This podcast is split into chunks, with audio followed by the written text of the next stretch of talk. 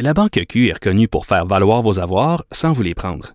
Mais quand vous pensez à votre premier compte bancaire, tu sais, dans le temps à l'école, vous faisiez vos dépôts avec vos scènes dans la petite enveloppe. Hmm, C'était bien beau.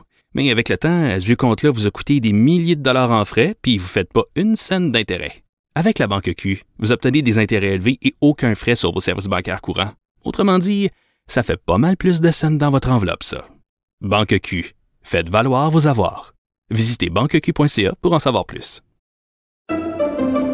Pendant que votre attention est centrée sur vos urgences du matin, vos réunions d'affaires du midi, votre retour à la maison ou votre emploi du soir, celle de Desjardins Entreprises est centrée sur plus de 400 000 entreprises à toute heure du jour.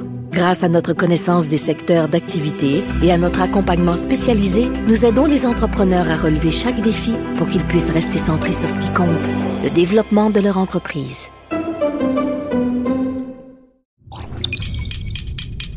Cube Radio. Sophie Durocher. Sophie Durocher. Sophie Durocher. Mon nom est Sophie Durocher. Sophie Durocher. Des opinions éclairantes qui font la différence. Cube Radio. Bonjour tout le monde, bon mercredi, j'espère que vous allez bien. Merci d'écouter Cube Radio. Écoutez, au cours des dernières semaines, on a beaucoup parlé, bien sûr, euh, des récalcitrants du domaine de la santé, des travailleurs de la santé qui, dans certains cas, n'avaient aucune dose de vaccin, dans certains cas, seulement une première. Puis on se disait, bon, est-ce que les mesures de Christian Dubé, le ministre de la Santé, euh, la date butoir du 15 octobre, remise à une date butoir du 15 novembre, est-ce que c'est efficace? Est-ce que ça a un impact sur le terrain? Est-ce que vraiment les gens, euh, ça les encourage ou pas à aller se faire vacciner. Écoutez, euh, il, y a, quelques instants, euh, Christian Dubé, le ministre de la Santé, donc, a publié des chiffres très intéressants. Il dit depuis une semaine, il y a environ 1000 personnes, des travailleurs de la santé, qui ont reçu une première dose et 2000 personnes qui en ont reçu une deuxième. Écoutez, c'est pas rien, là. Ça veut dire quand même qu'en une semaine seulement, il y a 3000 personnes qui travaillent dans le domaine de la santé qui ont fait un pas vers le vaccin. Donc, il y a quand même 3000 personnes qui ont répondu à l'appel, qui rejoignent le, groupe au lieu de le retarder. Alors, on peut regarder euh, cette situation-là parfois en se désolant de ceux qui ne se font pas vacciner. Mais je pense qu'aujourd'hui, il faut aussi prendre le temps de féliciter et de remercier ces 3000 personnes qui ont fait un pas vers le vaccin. Quand j'ai vu ces chiffres-là aujourd'hui, j'ai posé un très positif et très admiratif et très reconnaissant. Ben voyons donc. De la culture aux affaires publiques. Vous écoutez Sophie Durocher. Cube Radio. Vous connaissez bien sûr Dr Caroline Quash, pédiatre, microbiologiste, infectiologue et épidémiologiste au CHU de Sainte-Justine. Elle a été très généreuse de son temps, de ses entrevues, de sa présence pendant toute la pandémie. Comme la pandémie n'est pas terminée, on va continuer de faire appel à ses lumières pour nous éclairer. Dr Caroline Quash qui est au bout de la ligne. Bonjour Dr Quash. Bonjour, Madame de Rocher. Je pense que c'est important à chaque fois qu'on vous parle, vous et les autres spécialistes de la santé qui avaient été si généreux pendant la pandémie, de, de souligner votre présence, votre disponibilité. Je pense qu'on le dira jamais assez. Donc, merci d'être avec nous euh, aujourd'hui. Dans ce cas-ci, docteur Quash, on veut parler de cette étude que vous avez faite avec vos collègues sur l'utilisation optimale des tests rapides pour contenir les éclosions. Pourquoi cette étude et quelles conclusions êtes-vous arrivées? En fait, cette étude avait été euh, soumise au ministère de la Santé et des Services sociaux euh, l'année passée, donc au, à l'automne dernier, justement parce qu'on savait que ces tests rapides-là allaient arriver sur le marché, puis on se disait qu'il fallait trouver un moyen euh, de garder les enfants à l'école le plus possible, mais aussi de valider l'utilisation de ces tests-là, parce qu'il y avait au départ quelques je voudrais, controverse autour de ces tests-là parce que, bon, on le sait, ils ne sont pas parfaits, mais c'est quand même un outil supplémentaire. Donc, euh, ce que notre étude a démontré après cinq mois de suivi et plus de 2000 élèves euh, et participants et 300 euh, professeurs et personnels enseignants, c'est que quand un, un, individu présente des symptômes et qu'on fait le test, il est, il a une sensibilité de 80 par rapport au PCR, c'est-à-dire le test qu'on fait en laboratoire habituellement. ce que ça veut dire, c'est que 8 fois sur 10, il va trouver euh, le résultat de la COVID, ce qui veut dire quand même qu'on en manque deux. Mais de façon générale, ceux qui sont manqués sont habituellement ceux qui ont une charge virale plus faible et qui donc en théorie devraient moins transmettre euh, également. Et donc d'avoir le résultat en 15 minutes plutôt que parfois deux, trois jours l'année dernière et même parfois cette année, ben, ça permettait à la santé publique de faire leur travail beaucoup plus rapidement et d'éviter qu'il y ait de la transmission à l'école parce que cette personne-là pourrait continuer, aurait pu continuer à aller à l'école euh, sans être retirée. D'accord. Alors, on comprend bien que cette inquiétude-là qu'on pouvait avoir en se disant, bon, ben, c'est un test en 15 minutes versus un test beaucoup plus euh, long, qui est le test PCR, ben, l'impact, en tout cas, sur l'efficacité est, est, moindre. C'est-à-dire que, bon, 80 c'est quand même un très, très bon euh, résultat. C'est quoi la prochaine étape? Qu'est-ce qu'on devrait faire? Parce que ces tests-là, on en a Vous, vous suggérez de les utiliser à grande échelle, mais par exemple à la maison. Est-ce qu'on devrait pas euh, euh, euh le, répandre, par exemple? Est-ce que nous, au travail ici, on devrait pas l'utiliser? Est-ce qu'on devrait pas l'utiliser dans toutes les écoles? Est-ce qu'on devrait pas plaider au contraire pour une utilisation dans toutes les sphères de la société? Ben, je vous dirais que présentement, ces tests-là ont été déployés dans toutes les écoles du Québec et donc ils sont utilisés pour les enfants avec symptômes. Euh, moins dans les écoles où il y a une grande couverture vaccinale. ils les ont vraiment réservés pour les écoles primaires et les écoles où la couverture vaccinale est moins bonne. Je pense par ailleurs que euh, il faut quand même réaliser là, que les gens ont envie de les utiliser aussi pour voir s'ils sont euh, porteurs et qu'ils n'ont pas de symptômes.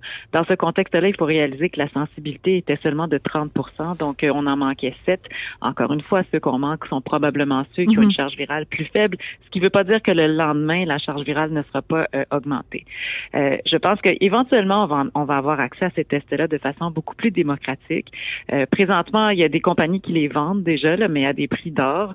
mais là, là où je pense qu'il faut faire encore un petit arrimage, c'est de savoir, bon, si on en donne aux familles, si jamais le test est positif, comment est-ce qu'on s'assure que le résultat est transmis quand même à la santé publique pour qu'on puisse avoir un traçage des contacts, pour pas hmm. qu'on laisse ça partir euh, dans, la jungle? Si jamais quelqu'un est positif et qu'il s'isole à la maison, ça va, mais ça veut pas dire qu'il n'y a pas un, traçage de contact à faire autour pour ne pas qu'il y ait de nouvelles éclosions.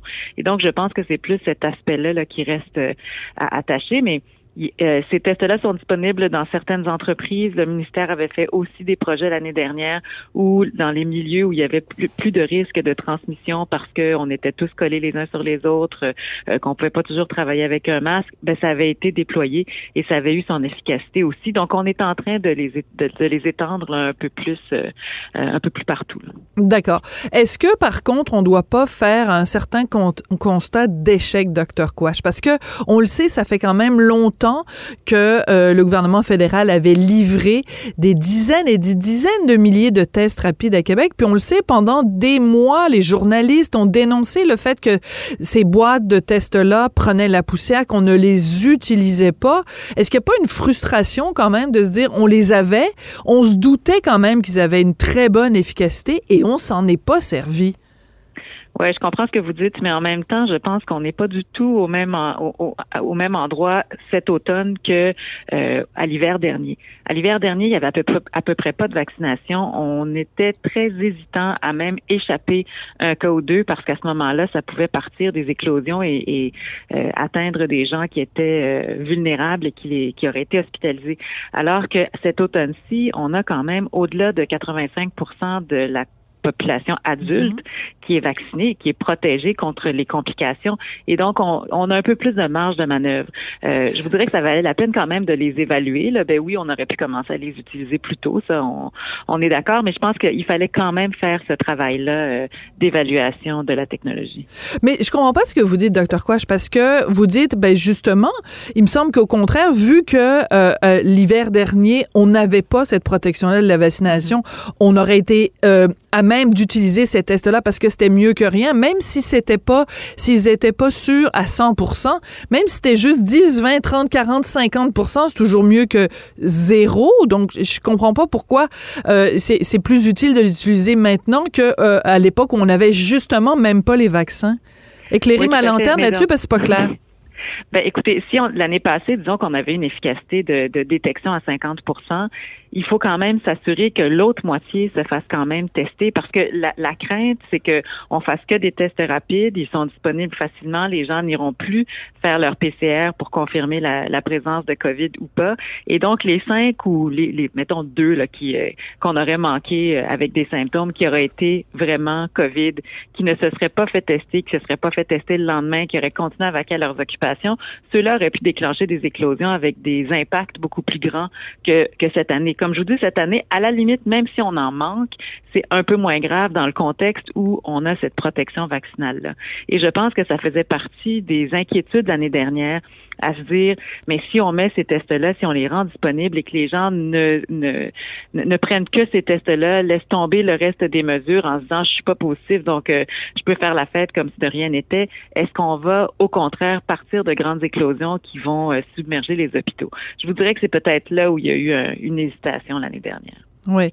Quand on se compare avec d'autres euh, endroits à travers le monde, on se compare comment? C'est-à-dire que comment, euh, par exemple en Europe, euh, les tests rapides, comment ça a été utilisé et est-ce qu'on n'a pas des leçons à apprendre de la façon dont ça a été utilisé dans d'autres pays? Ils les ont utilisés beaucoup plus rapidement en Europe. Ils avaient plus de compagnies euh, qui euh, pouvaient les fournir, ça c'est clair. Euh, L'Angleterre même donnait au printemps passé des tests rapides aux parents pour dire écoutez, vous allez les tester s'il y a des symptômes avant de les envoyer à l'école. Le système ne fonctionnait pas de la même façon. Est-ce que ça a marché ou pas? Est-ce que ça fait partie des des succès ailleurs, euh, je pense que ça faisait partie de la boîte à outils, comme comme n'importe quoi d'autre. Et donc, euh, on a vu qu'ailleurs ça avait été euh, déployé, mais je voudrais que je, il y a une réticence ici parce que le test n'était pas parfait et donc la santé publique se sentait un peu mal à l'aise, je pense, de les utiliser à plus grande échelle. OK. Je vais faire un parallèle sûrement boiteux parce que vous êtes une spécialiste et moi pas. Donc, je pardonnez peut-être ma question est peut-être naïve, mais euh, est-ce que je, je, je, reviens en arrière au début de la pandémie, docteur Arruda nous dit ne portez pas le masque, on ne recommande pas le port du masque parce que ça donne aux gens un faux sentiment de sécurité. Aujourd'hui, ce que je crois entendre dans vos paroles, c'est que la réticence qu'on avait face au, test rapide, c'est justement que ça aurait donné aux gens un faux sentiment de sécurité. Est-ce que est-ce que je comprends bien ce que ce que je lis entre les lignes, docteur Quash, ou euh, ou je suis complètement dans le champ? Vous pouvez me le dire, hein, ça me dérange pas, j'ai pas d'ego pour ça.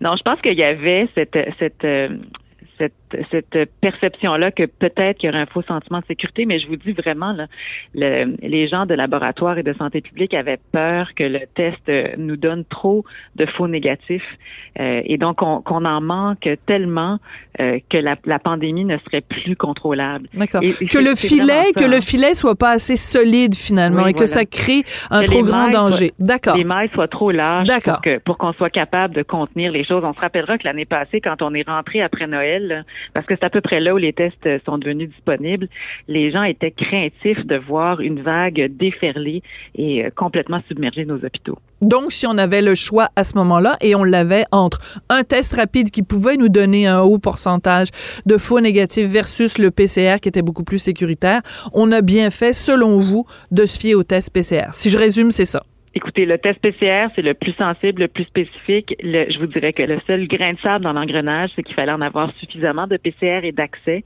Et donc, est-ce qu'on aurait pu mettre l'autre en plus? Peut-être. Mais là, c'est toujours facile de regarder en arrière et de mm-hmm. dire on aurait pu.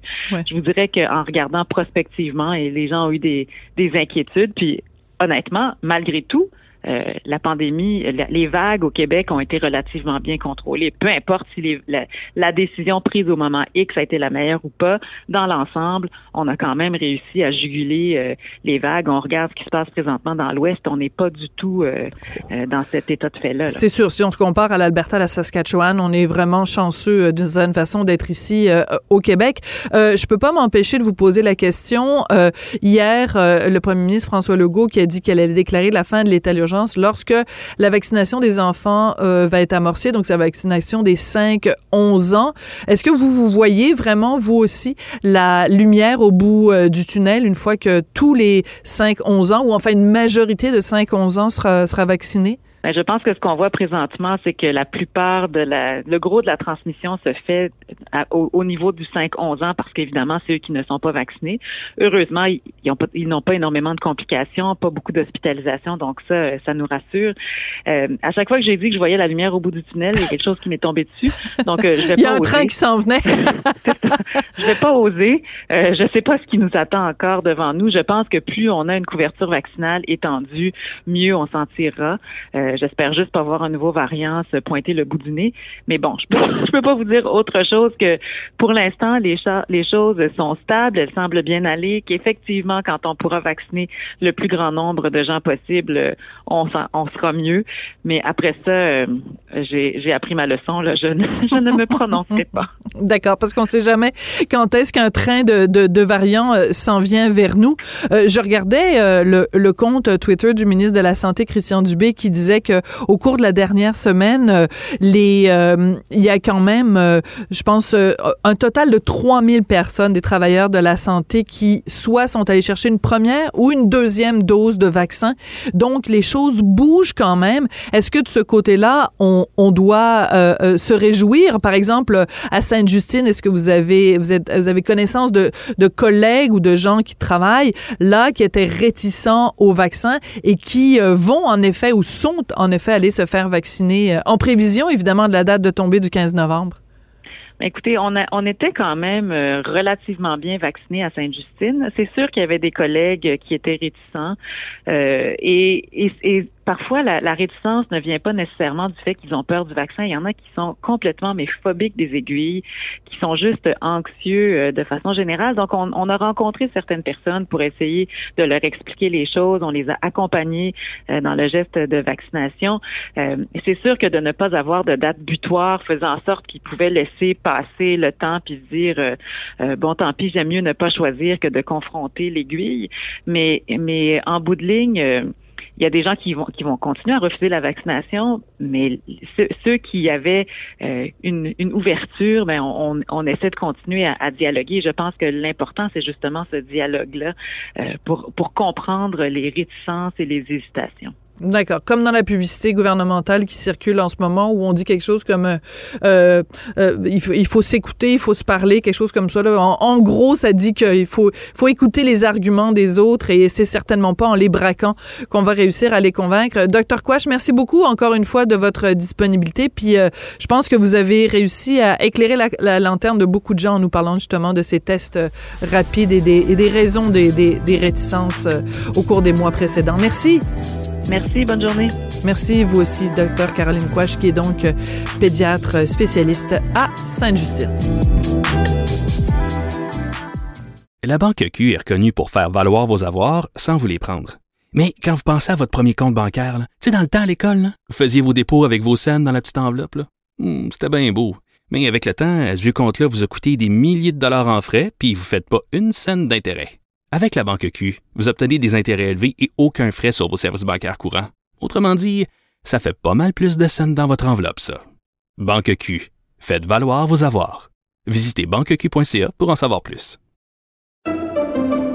Pendant que votre attention est centrée sur vos urgences du matin, vos réunions d'affaires du midi, votre retour à la maison ou votre emploi du soir, celle de Desjardins Entreprises est centrée sur plus de 400 000 entreprises à toute heure du jour. Grâce à notre connaissance des secteurs d'activité et à notre accompagnement spécialisé, nous aidons les entrepreneurs à relever chaque défi pour qu'ils puissent rester centrés sur ce qui compte, le développement de leur entreprise.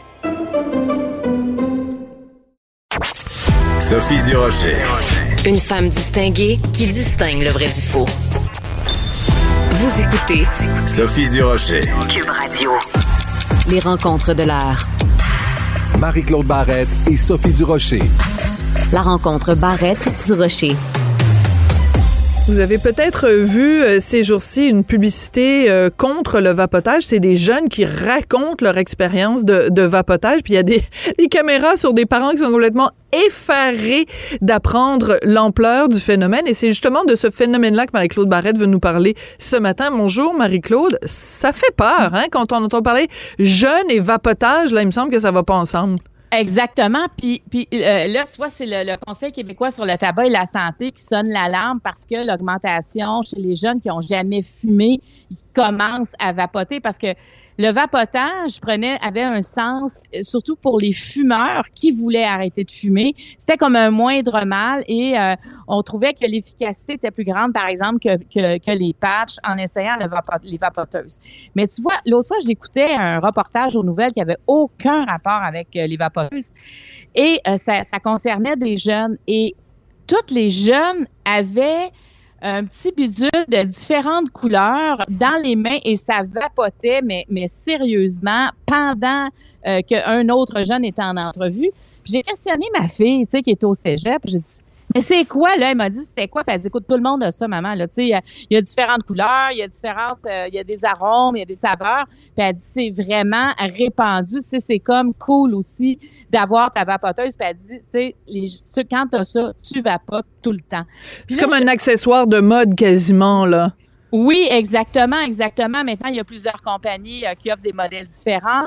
Et euh, dans, dans le cas du, du vapotage, euh, il y a les arômes. Tu sais, je regardais par exemple en Europe, il y a le Danemark qui a pris de l'avance euh, parce que eux autres depuis le 1er avril euh, dernier, il y a plus de, de, les arômes sont strictement interdites pour le, les, les, vapoteuses parce que ce qu'on se rend compte, en tout cas, puis mais tu vois comment les pays de l'Union européenne, eux, il y a vraiment une ils se contredisent. Ils sont pas d'accord par rapport à retirer ce produit-là parce qu'ils disent qu'il y a quand même des bienfaits. Ils sont pas tous d'accord sur les, euh, les conséquences que ça fait. Parce que quand on lit ici, par exemple, ce qu'on nous donne comme effet secondaire, parce que vraiment, il y a une campagne anti-vapotage, essoufflement, troubles de mémoire, troubles de concentration, difficulté à gérer son humeur, troubles cognitifs et comportementaux, anxiété, dépression.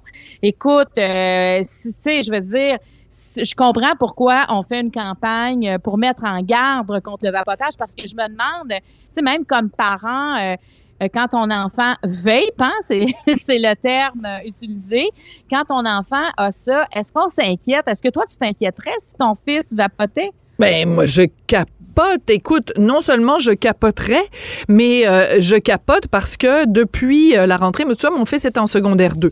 Et depuis euh, la rentrée de cette année, là, depuis le, le mois d'août, régulièrement, quand il rentre à la maison, il me dit Maman, j'en reviens pas, tel, tel jeune dans ma classe, tel jeune dans la classe d'à côté, il vape. Puis là, il a fallu que je lui explique parce que lui, il pensait que il suffisait qu'un jeune se présente dans un dépanneur avec une fausse carte puis qu'il allait pouvoir obtenir euh, une vapoteuse. J'ai dit ben non, ça suffit pas là. Si t'as l'air d'avoir 13 ans puis tu te promènes avec une fausse carte, au dépanneur ils vont pas. Donc ça veut dire qu'il y a quelqu'un qui a plus que 18 ans qui achète des vapoteuses et qui les donne à des jeunes. Écoute, mon fils, il a 13 ans et demi, là. Ça n'a aucun sens que les jeunes de son, de son âge. Parce que quand je regarde les chiffres, là, mettons, le vapotage au moins trois fois plus populaire chez les jeunes de 15 à 17 ans que chez les adultes. Euh, un jeune sur trois à la fin du secondaire vapote, soit cinq fois plus que le nombre de jeunes qui fumaient il y a 10 ans. Je veux bien.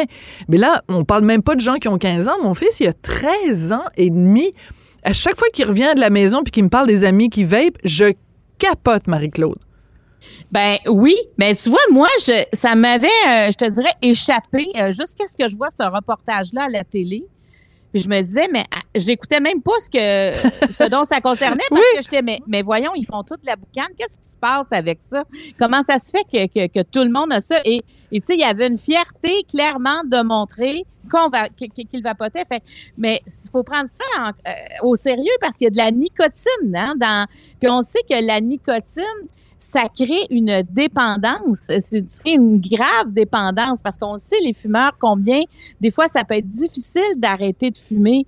Et il faut quand même, je reviens à la base, moi je me souviens, docteur Junot, euh, qui, euh, qui, a l'Institut de cardiologie de Montréal, qui est cardiologue, euh, au début, euh, quand, quand, les vapoteuses sont sorties, tu sais, lui, il disait un instant, parce que les gens, il y en a qui déjà disaient que c'était pas bon, mais il disait, moi, pour mes gens qui sont euh, cardiaques qui doivent arrêter de fumer pour assurer leur survie, ben la vapoteuse est une alternative intéressante dans ce cas-là parce que là, on est dans un cas extrême puis on, on c'est une une des avenues pour peut-être qu'ils arrêtent. Puis ils, ils avaient remarqué que les gens continuaient longtemps la vapoteuse, mais arrêtaient de fumer et que pour lui, c'était un moindre mal, c'était moins pire que la cigarette. Alors, il y a des cas comme ça. Et, et je regardais en Europe, c'est aussi la même discussion. C'est que pour un fumeur, qui veut arrêter, c'est une chose, mais pour quelqu'un qui a jamais eu euh, recours à la nicotine, qui a jamais fumé de sa vie, c'est comme si là, tout à coup, l'industrie s'est emparée de ce marché-là avec toutes les campagnes anti-tabac. Il y, y y avait moins de tabagisme. Et là, ils ont trouvé avec la vapoteuse une façon d'aller d'aller chercher la clientèle qu'ils recherchaient, mais ne savaient pas comment y arriver. Alors là, c'est plein de couleurs, c'est plein de saveurs, et on a l'impression que c'est beaucoup moins nocif que la cigarette, et pourtant, ça crée une dépendance. Et toi, moi, je sais pas, mais si tu as des amis autour de toi qui ont arrêté de fumer avec la vapoteuse, moi, j'en ai, et je réalisais en préparant euh, cette discussion-là avec toi que ça fait plusieurs années, ils ont, ils vapotent toujours, ils ont jamais arrêté de vapoter. C'est ça. C'est censé être un truc de, de transition pour te, Ouais. te sevrer, en fait. Rien de moins que te sevrer. Sauf que si, en effet, cinq ans plus tard, t'es encore en train de téter. Moi, je, je, je trouve ça drôle. Quelqu'un qui vapote, j'ai l'impression qu'il est en train de téter le, le, le biberon ou le sein de sa mère. là. Je trouve qu'il y a comme une espèce de d'image. Mais en tout cas, moi, je sais pas, je n'arrive pas à m'en- à m'enlever cette image-là. mais c'est probablement sécurisant. Il y a Oui. quelque chose là-dedans. Puis la nicotine, oui, elle crée une dépendance, mais en même puis il y a- puis il y a des choses. Il y a, y a aussi des substances toxiques. C'est ça qui inquiète aussi. C'est que c'est pas, euh, c'est pas banal. C'est pas anodin, tout à fait. Absolument. Puis, tu sais, les ventes ont augmenté de 50 fois. Les détaillants ont augmenté leur vente de 50 fois. Imagine comment. Tu sais, tantôt, je disais d'entrée de jeu, le nombre de produits, le nombre d'a- d'a- d'arômes et, et tout ça pour plaire aux, aux plus jeunes à la plus grande quantité. Alors, puis imagine, c'est créé une dépendance de, à, à partir de 13, 14, 15 ans. Alors, faut, faut s'ouvrir les yeux. Je pense que c'est ce que le Conseil québécois sur le tabac et la santé veut faire. C'est ne prenons pas ça à la légère. C'est pas cute, là, vapoter. Non, et la pub est comme- très bonne. Et la pub est très bien faite. Et la pub est très bien faite parce que justement, les parents sont comme effarés puis sont là, oh my Et, et- non, mais ils- ils- ils- vraiment, ils tombent des nues parce que, tu sais, moi, mon fils, j'ai la, j'ai, je suis chanceuse, là, puis je, touche du bois, là. Euh, Je suis chanceuse que lui soit pas tombé là-dedans, entre guillemets, mais, euh, et que lui, elle, soit assez lucide puis me dise, mais voyons, maman, ça a pas d'allure des gens de mon âge qui, qui, qui vape, là, c'est l'expression qu'il utilise. Mais imagine aussi, euh, la, la question qu'on peut se poser, c'est comment on fait pour contrer ce phénomène-là? Parce que c'est sûr que, je, bon, je sais qu'il y a des écoles où c'est carrément interdit. Ils, disent, bon, si vous voulez vaper, vous le faites. Si vous voulez va- vapoter, vous le faites en dehors, mais sur le terrain de l'école, c'est interdit. Mais en même temps, tu le sais, Marie-Claude, chaque fois qu'on dit à des jeunes, surtout de cet âge-là, le début de l'adolescence, telle affaire est interdite, c'est la meilleure façon de s'assurer qu'ils vont aller voir. Ben oui, ben oui, ben absolument. Puis, euh, tu tu, le fais pas à l'école, tu le fais partout ailleurs. Là. Euh, moi, je te rappellerai que quand j'étais au secondaire, il y avait un fumoir dans l'école. Tu sais, euh, on T'es sérieuse? Ben absolument. On passait dans le fumoir, puis en plus, il y avait des gens qui avaient leur casier dans le fumoir. Je comptais ça à mes enfants à un moment donné, puis ben voyons donc, ben oui, ben oui, on, on- on- les gens allaient fumer là, puis euh, c'était comme ça, puis tu sais, imagine, t'as ta case, si t'es pas fumeur, t'es avec euh, toute la gang qui allait fumer, mais c'était c'était cool d'être dans le fumoir, puis on allait jouer au ping-pong dans le fumoir, puis écoute, c'était comme ça. Donc, les on- choses ont vraiment évolué, mais écoute, on fumait euh, dans les avions. On se fumait Ben oui. dans les avions. Te rappelles-tu, il y avait il y avait des sections fumeurs et non fumeurs dans les avions. C'était complètement ridicule. On était dans Ben, un endroit à fermé à 30 000 Ben- pieds dans les airs. Ben, écoute, docteur Gino, lui, euh, avait été étudié en Californie, puis il était en avance sur euh, la nicotine, la Californie, tu sais, sur les dangers. ouais. Puis quand il était revenu à l'Institut, il a fait enlever les machines distributrices de cigarettes dans l'Institut de cardiologie de Montréal. Alors, Ah, c'est excellent. ben, il faut pas, faut se rappeler qu'il n'y a pas si longtemps, il y a, peut-être des, peut-être 20 ans que les pharmaciens n'ont plus le droit de vendre euh, de, de cigarettes. Ben oui. On pouvait s'acheter des cigarettes direct. On pouvait acheter les patchs pour arrêter de fumer et aussi les cigarettes au même endroit, là. Tu sais, alors, euh, on a quand même évolué. Alors, je pense que j'ai comme l'impression que la réglementation par rapport aux arômes, en tout cas, pourrait faire une différence. parce que c'est sûr que ça, ça rend ça ludique aussi de d'avoir peu tu sais, à la menthe, aux framboises, peu importe. Et t'as tout ça, tu on dirait que ça enlève le côté euh, dangerosité, euh, le côté effet secondaire.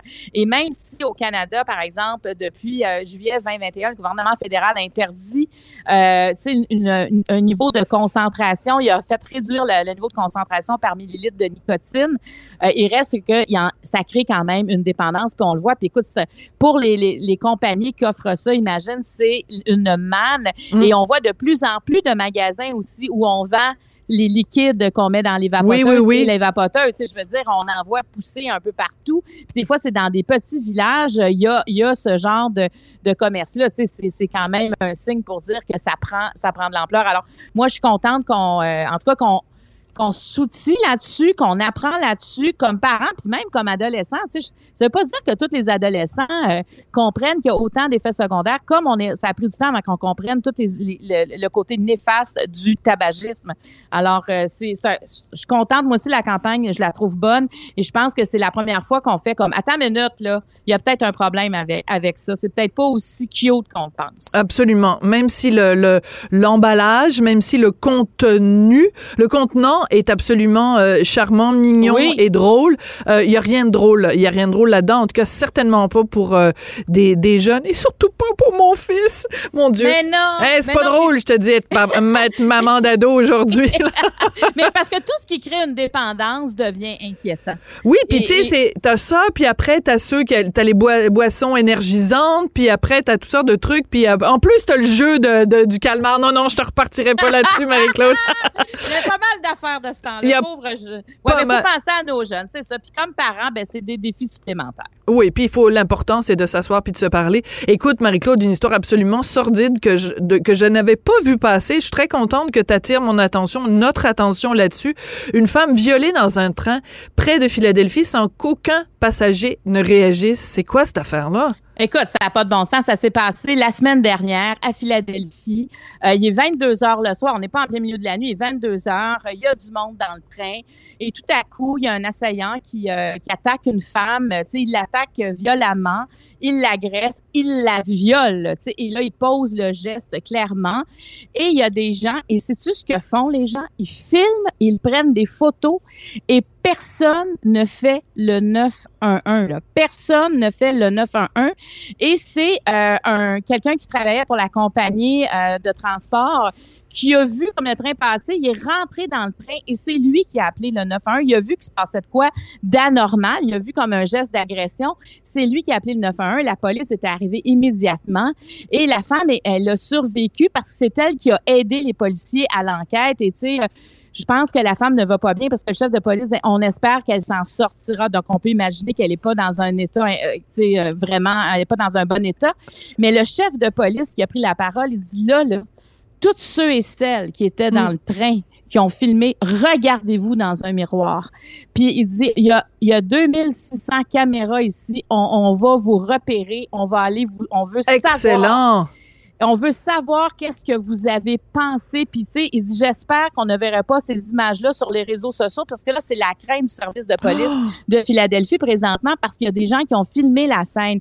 Alors, il y a quelque chose là-dedans de, on dirait que c'est pas possible d'entendre une histoire comme ça. Puis tu sais, le, le chef de police était très autoritaire quand il a parlé parce que il dit comme citoyen, on doit intervenir parce qu'il dit à la gang qu'il y avait dans le train, il aurait pu arrêter l'agresseur, il aurait pu ne pas se rendre aussi loin. Il a laissé la femme elle était pratiquement pratiquement morte là.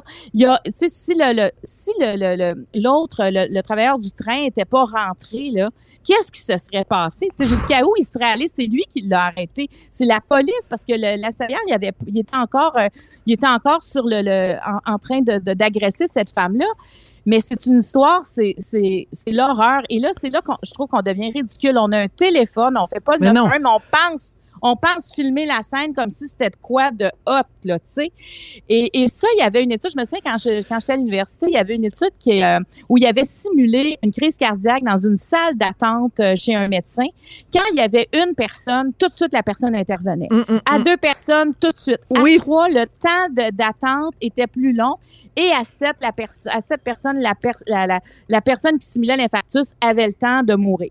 Oui, et ça, c'est intéressant parce que, oui, je suis contente que tu parles de ça parce que aussi, euh, au, au cégep, on apprenait ça, c'est ça, dans les cours de psycho ou quelque chose comme ça, ou de les cours de philosophie. Puis il y a un nom à ça, c'est le phénomène de XYZ, je me souviens plus du nom.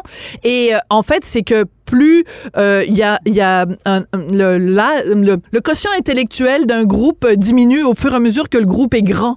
C'est-à-dire que plus t'es nombreux, moins t'es intelligent, puis moins t'as euh, le, le, sentiment de la responsabilité, parce que tu te dis tout le temps, ben c'est pas grave, j'ai pas besoin d'intervenir, quelqu'un d'autre va le faire. Alors que si t'es tout seul, ben tu te sens interpellé, tu te dis, ben si moi je le fais pas, personne va le faire. Mais, mais que les gens poussent le... C'est une chose de pas intervenir. Déjà, c'est absolument effroyable mais de filmer et tu sais à quoi ça me fait penser? Même si c'est pas du tout dans les mêmes euh, dans la même catégorie mais tu sais les jeunes qui ont fait euh, manger, c'est à Shawinigan, je pense, on en avait parlé toutes les deux, le, euh, les jeunes qui ont fait manger des excréments de chiens à ce Ah jeune oui. autiste jusqu'à temps qu'il qu'il vomisse, mais qu'ils l'ont filmé. Oui. Dans quel genre de société on est rendu, Marie-Claude, pour que le cellulaire qui est omniprésent sert pas juste à téléphoner pour appeler grand-maman, ça sert à filmer des actes ignobles de violence. Je veux dire, c'est, c'est, écoute, c'est orange mécanique, là, je sais pas, ça fait peur. Oui, puis on a, tu sais, ce film-là nous a marqué justement par son niveau de violence. Tu sais, Orange Mécanique, euh, on, on en parle et ça a marqué euh, presque une génération, ce film-là. Et, et là, que, c'était de la fiction, hein, c'est, c'est- et là, on est dans la réalité. Et c'est comme en même temps, c'est comme une fierté de dire, moi, j'ai filmé ça, regarde ce que j'ai. Et il y en a que c'est pour aussi avoir des likes. Tu sais, c'est, des vraies scènes. Est-ce que ça se peut que des fois, on, dirait que on mélange la fiction et la réalité? On oublie que, tu sais, comme ces gens-là oubliaient que cette femme-là, elle vivait une agression sexuelle, puis elle aurait pu en mourir devant leurs yeux. T'as tout à Euh, fait raison. On a l'impression que justement ce filtre-là de la caméra fait en sorte qu'on a été désensibilisé. Écoute, je suis très euh, euh, troublée par cette histoire-là. Je l'avais vraiment pas vue euh, passer, donc euh, heureusement que tu es là pour nous en avoir euh, parlé euh, ce matin. Merci beaucoup Marie-Claude. Toujours intéressant nos rencontres et euh, ben euh, à demain. À demain, merci Sophie. La Banque Q est reconnue pour faire valoir vos avoirs sans vous les prendre. Mais quand vous pensez à votre premier compte bancaire, tu sais, dans le temps à l'école, vous faisiez vos dépôts avec vos scènes dans la petite enveloppe. Hmm, C'était bien beau. Mais avec le temps, à ce compte-là vous a coûté des milliers de dollars en frais, puis vous ne faites pas une scène d'intérêt. Avec la Banque Q, vous obtenez des intérêts élevés et aucun frais sur vos services bancaires courants. Autrement dit, ça fait pas mal plus de scènes dans votre enveloppe, ça. Banque Q. Faites valoir vos avoirs. Visitez banqueq.ca pour en savoir plus. Pendant que votre attention est centrée sur cette voix qui vous parle ici, ou encore là, tout près ici, très loin là-bas, Celle de Desjardins Entreprises est centrée sur plus de 400 000 entreprises partout autour de vous. Depuis plus de 120 ans, nos équipes dédiées accompagnent les entrepreneurs d'ici à chaque étape pour qu'ils puissent rester centrés sur ce qui compte, la croissance de leur entreprise. Avertissement. Cette émission peut provoquer des débats et des prises de position pas comme les autres. Vous écoutez Sophie Durocher. Quand le premier ministre François Legault, euh, hier, a fait ses différentes euh, annonces, c'est un petit peu passé inaperçu, mais pas pour ceux qui suivent le dossier depuis longtemps. Le fameux cours d'éthique et de culture religieuse, le fameux cours de ECR, est aboli. Euh, il sera remplacé par un cours d'initiation euh, à la citoyenneté québécoise, un cours sur la culture et la citoyenneté québécoise pour tous les gens qui, depuis des années, dénoncent les dérapages et les dérives de ce cours d'éthique et de culture religieuse. C'est évidemment une grande victoire. On va en parler avec Nadia El Mabrouk. Vous l'avez entendu souvent interviewée sur les ondes de Cube Radio. Elle est, entre autres, auteure du livre Notre laïcité aux éditions Dialogue Nord-Sud et elle est aussi membre du conseil d'administration du Rassemblement pour la laïcité. Bonjour, Madame El Mabrouk. Oui, bonjour Madame Durocher. Pour ceux qui n'ont aucune idée, par exemple, quelqu'un qui n'a pas d'enfant, qui va à l'école, euh, donc quelqu'un qui est peut-être a vécu sur une autre planète aussi pour, au cours des dernières années, Oui. expliquez-nous donc, c'est quoi le cours d'éthique et de culture religieuse, Madame El Mabrouk? Oui, alors c'est un cours qui a été créé en 2008 et puis donc qui est enseigné de la première année du primaire euh, à la cinquième année du secondaire.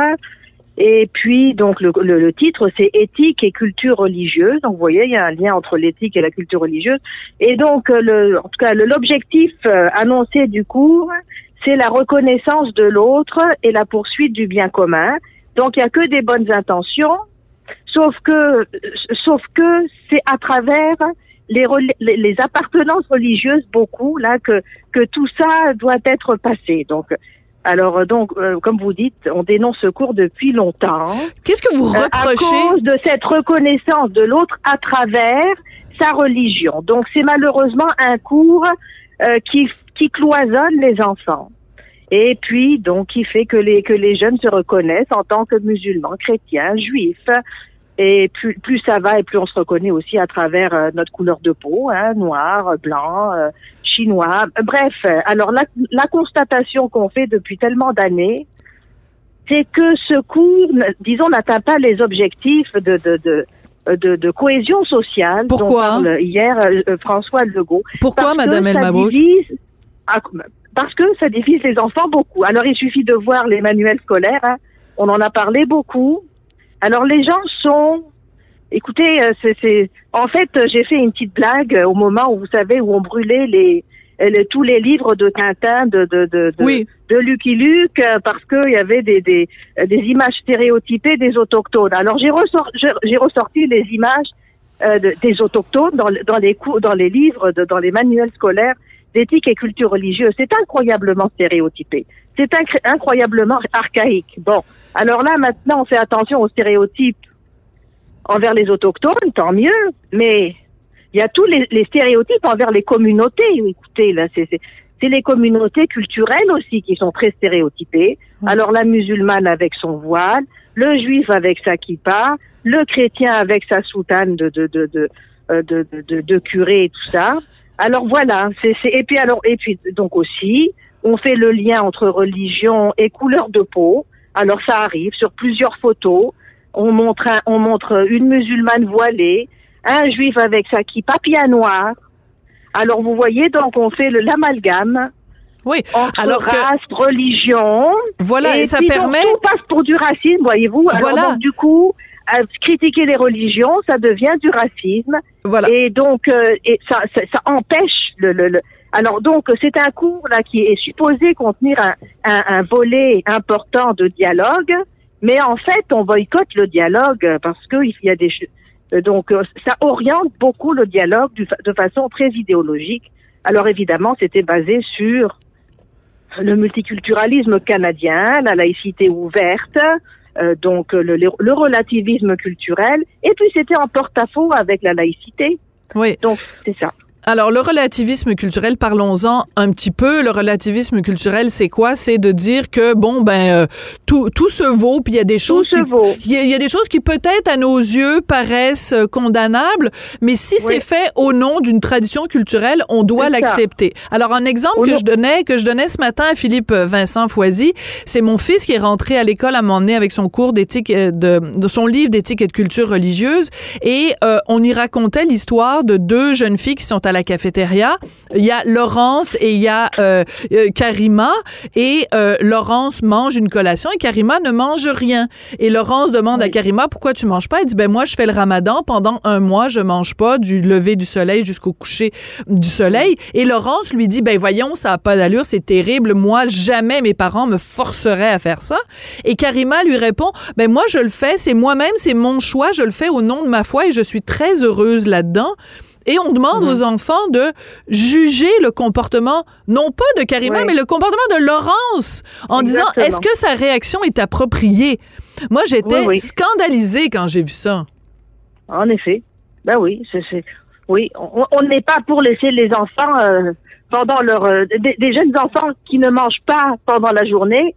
euh, on, on peut pas, on, on peut pas être d'accord avec ça. Alors c'est incroyable qu'on le tolère au nom des religions. Non seulement on le tolère, mais on le on le promeut. On dit que c'est c'est l'authenticité, c'est c'est ça. C'est la voilà. diversité. Alors dans cet exemple-là, dans le livre de mon fils, on disait il faut euh, évaluer la réaction de Laurence euh, Oui. euh, par Oui. rapport à la diversité. Donc si Laurence Voilà. elle critique le fait qu'on empêche des enfants de manger, euh, euh, euh, elle- est critique en fait de la diversité. Donc on a Voilà. moi ce que j'aimerais savoir de votre part Madame Elma Brooke, c'est vous faites le bilan donc de, de toutes ces Oui. années où toute une Oui. génération de jeunes Québécois Oui. a été exposé. Quel a été l'impact sur ces jeunes-là d'avoir été... Donc ça fait 13 ans maintenant, n'est-ce Oui. pas? Là, depuis 2008, ça fait 13 ans.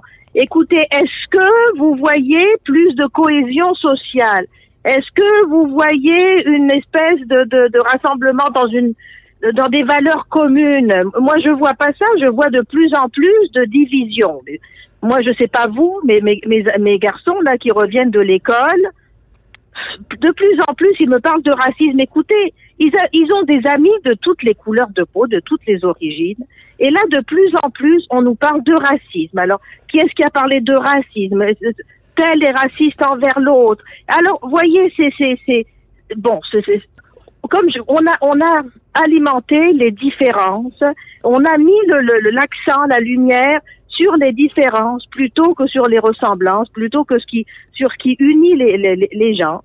Donc clairement, c'est pas une réussite. Et puis écoutez, avec ce qui, avec ce qu'on voit comme culture woke en ce moment, alors évidemment, je sais bien que ce mot n'a pas une définition qui est compris par tout le monde, mais enfin, c'est, en fait, c'est que c'est, on efface le passé, vous savez, et on reconstruit, on, détruit ce qui, ce qui fait beaucoup la, la culture occidentale aussi. Et puis on reconstruit avec toutes sortes de choses. Et puis on reconstruit des identités, euh, des fausses identités et des identités antagonistes. Euh, C'est ça. Alors euh, on est dans, alors on est dans ce dans ce climat de de, de défaire et de refaire sur des bases ethniques, raciales, euh, euh, genrées. Et voilà. Et alors, au nom de, de, de, lutte, de lutte contre les stéréotypes, en fait, on en rajoute. Bon, alors écoutez, on est dans, cette, dans ce climat-là. Donc, l'intention du ministre, du premier ministre est, est excellente. Hein, vraiment, c'était une bonne nouvelle qu'on a appris hier.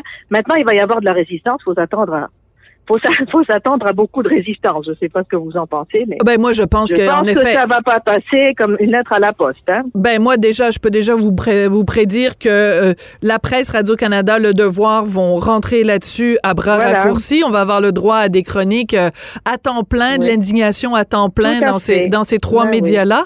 Et, euh, et, et c'est correct aussi, hein, la diversité d'opinion, c'est ça, euh, c'est ça Oui. qui, qui- qui est important dans une société. Mais je pense en effet que ça va faire euh, toutes sortes de, de discussions. Madame euh. Brooke, qu'est-ce qu'il devrait y avoir, selon vous, dans ce cours sur la culture et la citoyenneté québécoise pour éviter justement le piège de, de- des stéréotypes ou le piège de, Oui. de, de- Bon. que- du, du cours de CR? il va falloir réfléchir, il va falloir voir. Pour l'instant, tout ce qu'on a, on n'a même pas un titre. On a l'orientation qui est donnée par le Premier ministre. Bah, déjà, ça nous rassure sur beaucoup de choses. Vous savez, on s'en, était parlé euh, euh, au printemps dernier, je crois. Là, on avait un petit peu peur que ça soit un fouillis, un, un, un fourre-tout de plein de choses. Alors, euh, vous savez, on parlait à l'époque de huit thèmes qui sont pas mauvais, les thèmes d'ailleurs. hein. donc, il y a des choses là-dedans qui devraient. Donc, on parlait de participation citoyenne et, et démocratique et démocratie. Donc, ça, ça va être là, là, je suppose là. Éducation juridique. L'éducation juridique, moi, je trouve que c'est très important. Ben oui! Parce que plutôt que de dire que tout ce qui vient de la Cour suprême, ben, c'est ça la vérité, et, et c'est parce que c'est ça qu'on leur dit. Hein.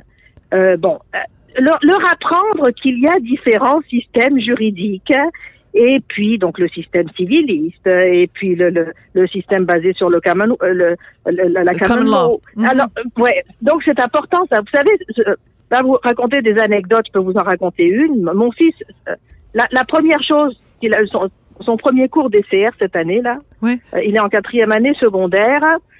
Alors, le premier devoir qu'il a eu dans le, le premier cours, la, la prof leur a demandé euh, de, de parler, enfin, de, de, de- d'écrire sur une injustice qu'ils auraient vécue, que eux ou que leurs proches auraient vécue.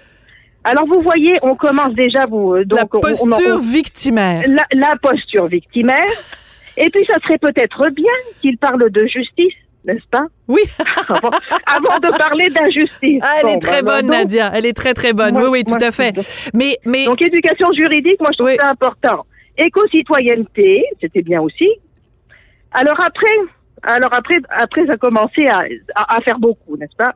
Éducation à la sexualité, développement de soi et des relations interpersonnelles, éthique, citoyenneté numérique, culture des sociétés, et puis, en tout cas, dans ce qui nous, dans ce qui nous, dans ce qu'on entendait comme discours, il y avait beaucoup le même vocabulaire relativiste qui était ressorti, donc ça nous inquiétait un peu. Alors évidemment, cette nouvelle orientation que donne le, Premier ministre, déjà, ça nous dit que ça va pas être basé sur les mêmes, le même socle du multiculturalisme canadien et puis du relativisme.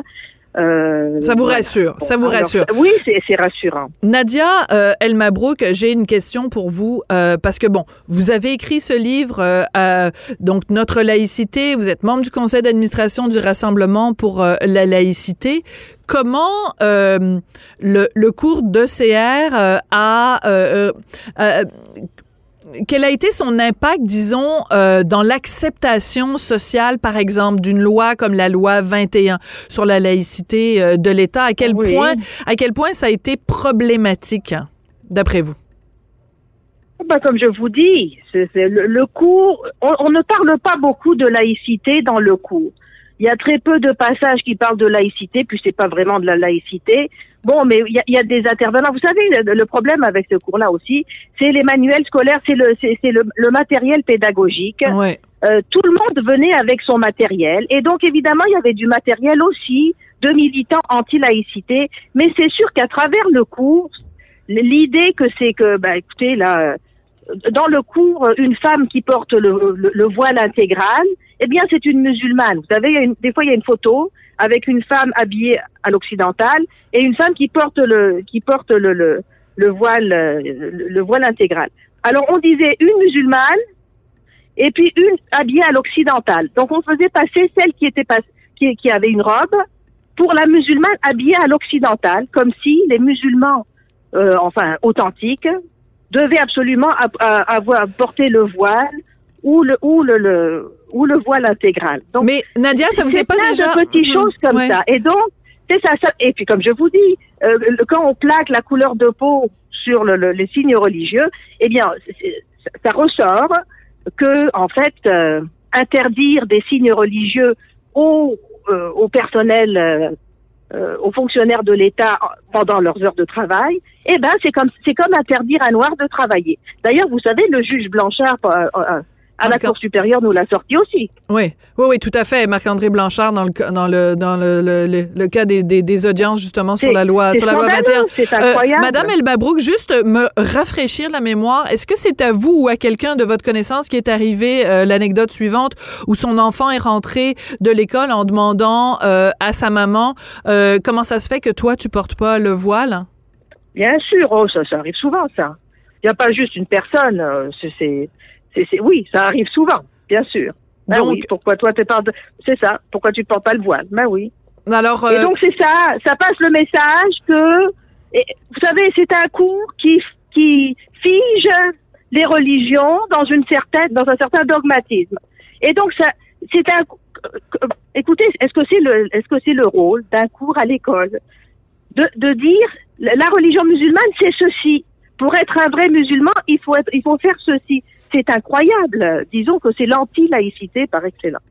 alors on peut dire euh, bon débarras de votre côté, euh, Madame Elmabrouk Ah, on était très contents, en tout cas. Oui, oui. On- Nadia Elmabrouk. Je pense qu'on était rassurés. Bon, maintenant, Bon. il faut voir dans les détails, comme je vous dis. Ça va pas être facile. Il y a la formation des maîtres. Vous savez, il y a des, des formations universitaires complètes hein, pour, pour, oui, pour à former fait. des profs d'éthique et culture. Et donc, ça va pas passer à la, comme ça. hein. Non. Le, le matériel pédagogique, il va falloir avoir un mat- matériel sérieux, basé sur de l'objectivité. Euh, Moi, je, je, je, j'y tiens aussi. Hein. Ça, ça serait bien là que, que les enfants apprennent des choses. Voilà. C'est- tout le temps qu'on a. Merci beaucoup, Merci. Nadia Merci Elmabrook, beaucoup. auteur du livre Notre laïcité aux éditions Dialogue Nord-Sud et membre du conseil d'administration du Rassemblement pour laïcité. Merci. euh, bonne chance avec la suite des choses. On se reparlera sûrement quand on en saura un petit peu plus sur ce nouveau cours. Et c'est d'ailleurs comme ça que se termine l'émission. Merci beaucoup à Jean-François Paquet à la réalisation, à la mise en onde. Merci aussi à Florence Lamoureux à la recherche. Et bien, je vous dis non pas bon débarras. Ben non, au contraire, on est très contents. On se retrouve, nous, demain. Cube Radio.